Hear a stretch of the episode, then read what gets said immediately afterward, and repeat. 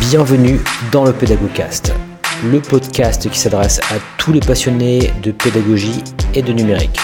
Je partage avec vous des pods courts, des interviews, des lectures et des idées en relation avec le e-learning.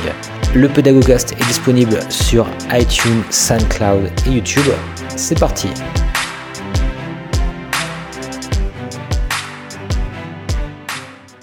Bienvenue dans ce nouveau podcast et aujourd'hui on va parler spécifiquement de chaîne éditoriale. Alors ça faisait un petit bout de temps que je voulais faire ce, podcast notamment pour mes étudiants de Rennes 2 car j'aimerais dans l'idéal qu'ils développent quelques compétences sur euh, un outil de ce type. Alors ça me semble notamment important pour les, euh, les personnes qui souhaitent par exemple être ingénieurs pédagogiques de savoir eh bien ce qu'est une chaîne éditoriale, quels sont les différents types d'outils qui peuvent exister, et puis euh, eh bien l'intérêt de ce type d'outils pour une institution, voilà, de manière un petit peu peut-être à faire des choix dans leur, carrière euh, dans ce sens ou dans un autre, on va dire, euh, une fois eh bien qu'ils seront au moins des, personnes aguerries du sujet. Alors, ce qu'on va faire dans ce podcast, c'est que je vais déjà essayer un petit peu de vous faire un rappel sur les différents outils qui peuvent exister même dans le monde du e-learning. Voilà, je vais faire ça assez rapidement, mais simplement parce que je me rends compte qu'au fur et à mesure, quand on découvre surtout le domaine, on peut vite être perdu un petit peu euh, par les différents outils qui peuvent exister. Et surtout, c'est pas toujours évident de, savoir la plus-value d'un outil par rapport à un autre et notamment de savoir s'il il peut être intéressant justement d'articuler un outil avec un autre outil.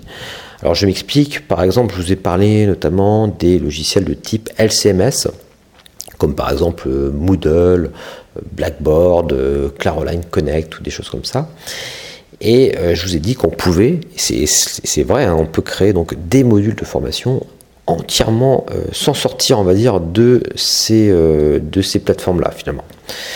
Alors c'est vrai, effectivement, par contre, donc on va pouvoir par exemple créer, je sais pas, on va créer un espace sur le bricolage, on va pouvoir mettre des, vidéos directement dessus, euh, des quiz, on va pouvoir euh, ajouter des PDF, etc. Donc on va vraiment pouvoir tout faire directement dessus. Alors par contre, l'inconvénient, si vous voulez, c'est que si vous voulez euh, créer par exemple des modules en masse, on va dire, à la, chaîne un petit peu, ou pas forcément, hein, même quelque chose de, mais de très clean, on va dire, euh, eh bien, il va falloir utiliser d'autres outils que, euh, justement directement le LCMS. Le LCMS, c'est un peu brut de pomme. C'est surtout plutôt pour moi un outil de médiation qui va surtout faire le lien avec les, les apprenants, avec les forums. Euh, on va pouvoir, par exemple, créer des conditionnements, des parcours, etc. Donc ça, c'est très intéressant pour cela. Après, pour créer des, des modules tout propres, tout beaux, c'est pas forcément l'idéal, on va dire. En gros, souvent, ce qui est fait d'ailleurs par rapport à, la création de modules de formation, euh, oui, un petit peu qu'on peut utiliser sur tout type de support, sur tablette, téléphone, etc. Eh bien, on va se tourner finalement vers d'autres outils, mais qu'on va intégrer par contre à souvent des, euh, des, LCMS en fait. Donc l'idée c'est que on va notamment utiliser des outils qui vont nous permettre de créer des, des modules qui sont souvent des outils d'ailleurs payants pour le coup. Alors si vous vous posez la question, je vais y répondre tout de suite, des meilleurs outils euh, pour créer justement des modules de formation euh, gamifiés, tout joli, tout beau, avec un parcours, etc. qui intègre différents types de ressources qui sont lisibles sur absolument tout, eh bien, il n'y a pas de mystère, ça va être des outils payants, des outils auteurs. Et d'ailleurs, pour cela, eh bien, je vous conseille deux outils si ça vous intéresse, même plus tard, on va dire, qui sont Adobe Articulate, donc Adobe Articulate et Storyline, qui sont vraiment les deux références en la matière. Euh, ils vont permettre de créer comme ça des modules euh, avec euh, vraiment une interactivité. On va vraiment pouvoir faire énormément de choses. Hein. Quasiment tout est possible avec ces outils-là. On peut même créer des parcours, etc. Des, sais pas, des serious games, etc. Voilà, c'est vraiment des méta-outils, des méta-outils quasiment, surtout Storyline d'ailleurs. Euh, mais par contre, voilà, encore une fois, on va, souvent intégrer à autre chose. Et ce sont des outils qui vont coûter entre globalement 1000, 1000 euros à peu près, un petit peu plus pour Storyline, un petit peu moins pour euh, Adobe Articulate, et qui, euh, qui vont beaucoup être utilisés, notamment dans le privé. On voit souvent des, des organismes de formation qui vont utiliser ce type d'outil-là. Et encore une fois, c'est très clean, c'est très propre, il n'y a, a, aucun souci là-dessus. Ça va, ils vont également communiquer directement avec euh, nos logiciels, nos LCMS. On va pouvoir faire redescendre par exemple les notes, s'il y a des notes euh, directement intégrées par exemple dans, dans les modules. Euh, voilà, donc c'est vraiment des outils complets. Alors comment est-ce qu'on fait redescendre ça? D'ailleurs très rapidement, je vous le dis également au passage, c'est via en fait des normes qu'on appelle les normes SCORM, S-C-O-R-M et les normes AICC, donc AICC hein, simplement. Euh, je vous laisserai regarder tout ça en détail parce que je ne vais pas forcément avoir le temps de tout aborder dans, ce podcast. Mais en gros, si vous voulez, l'idée c'est que euh, ça permet à deux outils de communiquer l'un avec l'autre et euh, bah, par exemple, dans le cas d'utilisation par exemple euh, d'Adobe Articulate ou Storyline, avec par exemple Moodle, eh bien, ça veut dire qu'on va pouvoir intégrer par exemple un module de formation dans un, dans un espace Moodle. Admettons, dans le Moodle, il y aura le forum, il y aura par exemple des quiz euh, dédiés, il y aura des ressources complémentaires, et hop, au milieu, il y aura le module de formation, par exemple Storyline.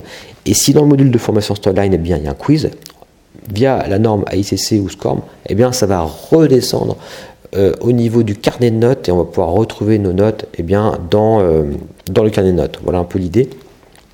Donc c'est vrai que eh bien, euh, ces deux outils sont vraiment très connus, etc. Mais ils ne répondent pas à tous les besoins et on va le voir ensemble notamment qui vont être des besoins de collaboration, des besoins également de création en masse de, modules, même si ça peut être le cas évidemment mais je vais vous expliquer maintenant les avantages de ce, de ce que sont donc les chaînes éditoriales. Parce que là, pour le coup, Articulate et Storyline, ce ne sont pas des chaînes éditoriales en tant que telles. Alors, en quoi les chaînes éditoriales vont répondre à un nouveau besoin? Alors déjà, si vous êtes dans une institution qui souhaite créer en masse, encore une fois, des modules, suivant un modèle prédéfini, eh bien, ça peut il peut être intéressant justement d'utiliser ce genre d'outils. Pourquoi? Eh bien, simplement parce que vous allez pouvoir eh bien, spécifier, on va dire, une charte graphique euh, à votre outil de chaîne éditoriale et vous allez également pouvoir faire en sorte d'héberger euh, ces différents modules et eh bien, sur des serveurs qui vont être partagés par toute l'équipe, toute l'institution. Voilà, en gros l'idée. Donc ça va permettre la facilité euh, de la gestion de vos modules. Ça va permettre, donc encore une fois, ce que je vous ai dit, donc la modification des styles suivant un petit peu ce que vous voulez dans votre institution quelque chose d'homogène. Admettons, vous avez, euh, je sais pas, vous travaillez pour, euh, pour l'AFPOP, je sais que l'AFPOP par exemple utilise notamment des, une chaîne éditoriale, euh, vous devez créer 300 modules, eh bien imaginez s'ils sont tous différents, avec tous un style, avec le menu à droite, à gauche, des couleurs différentes, etc., ça va être compliqué. Donc là, évidemment, il va falloir utiliser un outil qui soit un petit peu, voilà, qui fasse un petit peu consensus, on va dire et qui surtout eh permettent de présenter les modules de la même manière euh, que l'on soit euh, voilà, sur, sur une formation bureautique ou sur euh, une formation, machine-outil. On sait au moins que ça vient de, bah, pour le coup je parle de l'AFPA, on sait que ça vient de l'AFPA, il y aura le logo, il y aura les couleurs, il y aura tout ce qu'il faut. Et voilà, c'est quelque chose qui va vraiment permettre bien d'avoir une certaine homogénéité dans ce que vous allez produire. Alors ce qui est très intéressant également par rapport au chaînes éditoriales, et là, je vous fais un, petit teaser parce que je ne vous ai pas encore donné le nom de ces outils-là, mais vous allez, vous allez le voir après. C'est qu'on va également pouvoir générer des supports de formation multi-supports, justement. Donc, on va pouvoir, euh, à, partir d'un seul projet, en fait, générer un module de formation euh, qui va être en ligne et également la version papier de ce module.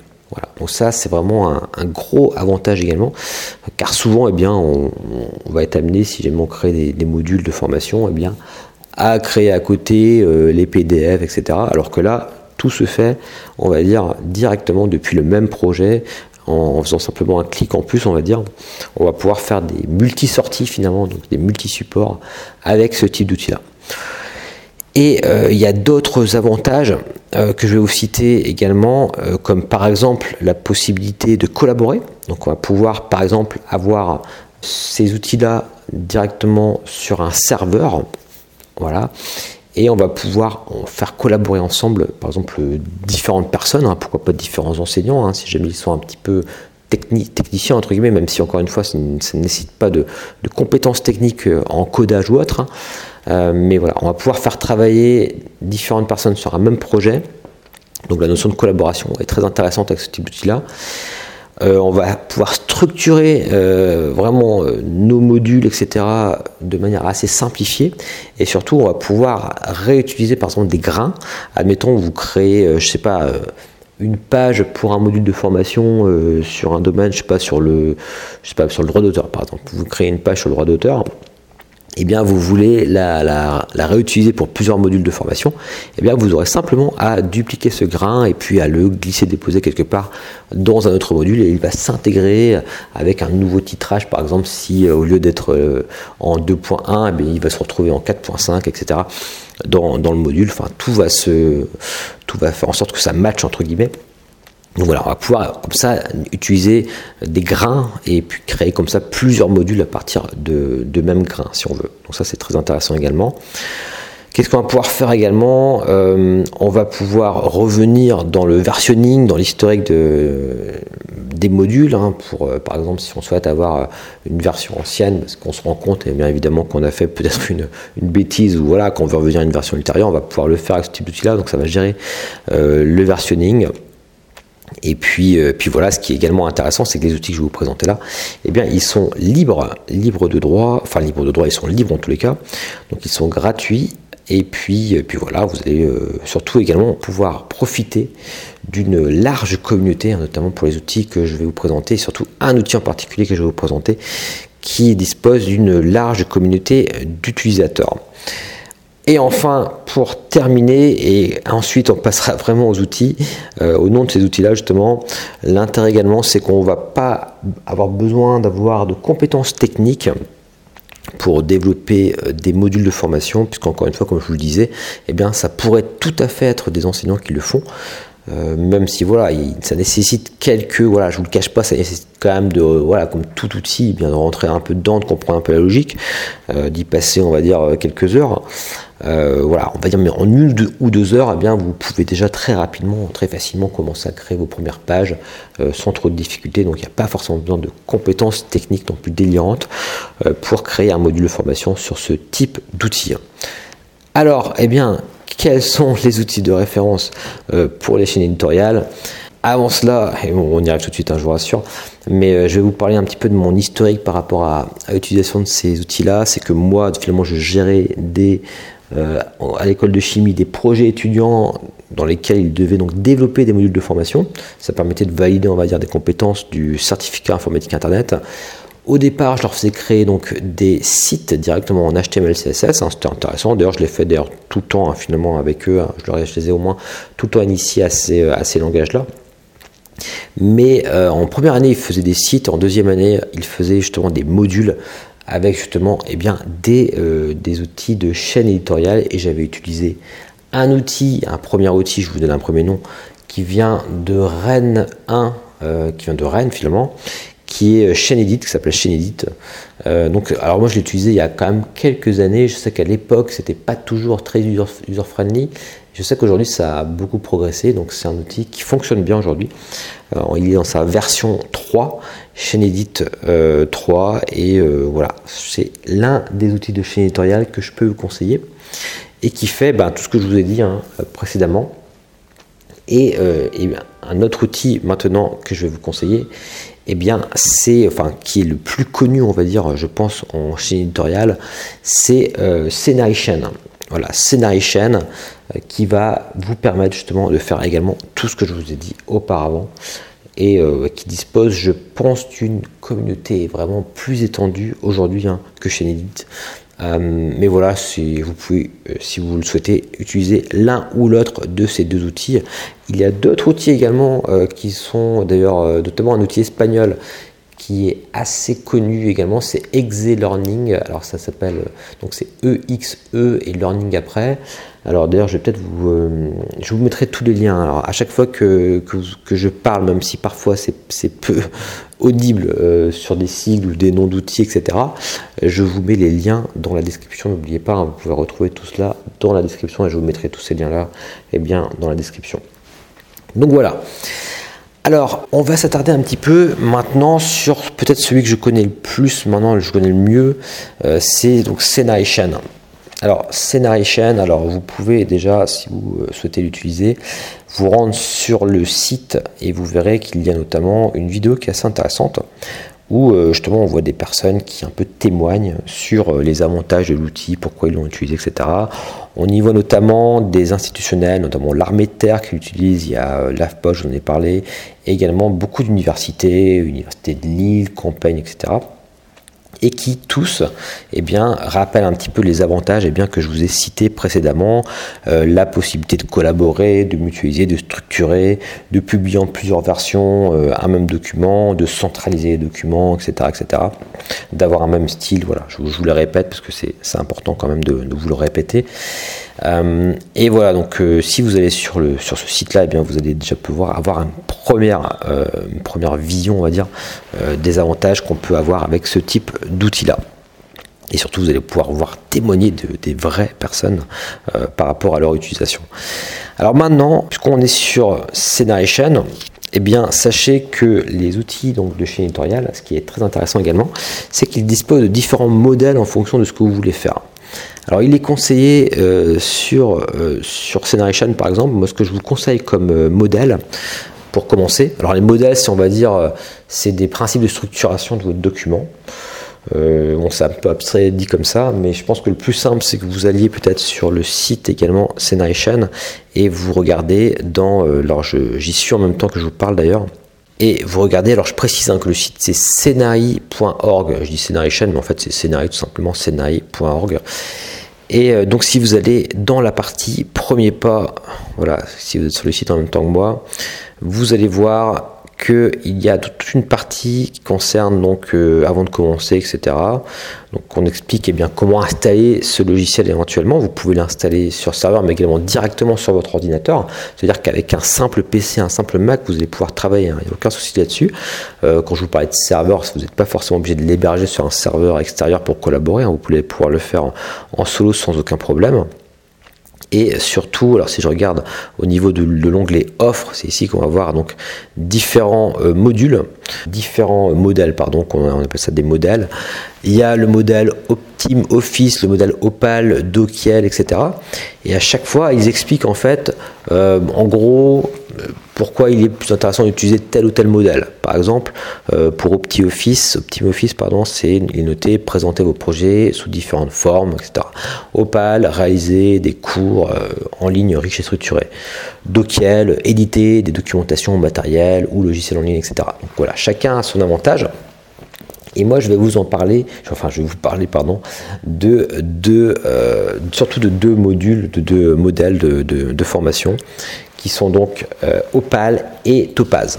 Alors ce que je vous conseillerais, si jamais vous, euh, voulez simplement vous initier, commencer, faire un petit module de formation sympathique, eh bien ce serait d'utiliser le modèle Opal, euh, qui est d'ailleurs le plus utilisé. Hein. Souvent, donc les, institutions vont, commencer par par Opal. Parce que, pourquoi? Parce que c'est simple, parce que et ça souvent, ça répond souvent aux besoins hein, de création simplement de modules de formation. Alors, euh, par contre, hein, ce qu'il euh, qui est à noter, c'est que souvent les institutions vont modifier ce modèle-là et créer, s'ils le souhaitent, un nouveau modèle, un petit peu comme ce qu'on pourrait appeler un fork pour un logiciel, même si là, c'est beaucoup plus euh, mineur entre guillemets. Euh, mais voilà, ils vont pouvoir rajouter, s'ils souhaitent, des, fonctionnalités, des choses en plus, etc. Des, outils, par exemple, je voyais que notamment quelqu'un parlait de l'intégration d'outils pour les mathématiques, etc. Voilà, ça dépend un petit peu des besoins de chacun. Mais en, partant d'un modèle, vous allez pouvoir créer un nouveau modèle. bon, là, je parle pas forcément aujourd'hui, donc à mes étudiants, je leur dis pas de créer un nouveau modèle, ce serait vraiment rentrer dans, de la complexité. Mais en tout cas, il faut le savoir, c'est vraiment important de, savoir qu'on va, on va pas être enfermé dans, un, modèle. Alors, donc ce module, ce modèle pardon, Opal, euh, eh bien, c'est celui que je vous conseille si vous voulez donc créer un module de formation. Et vous allez voir, c'est assez, euh, on va dire, c'est plutôt simple à utiliser.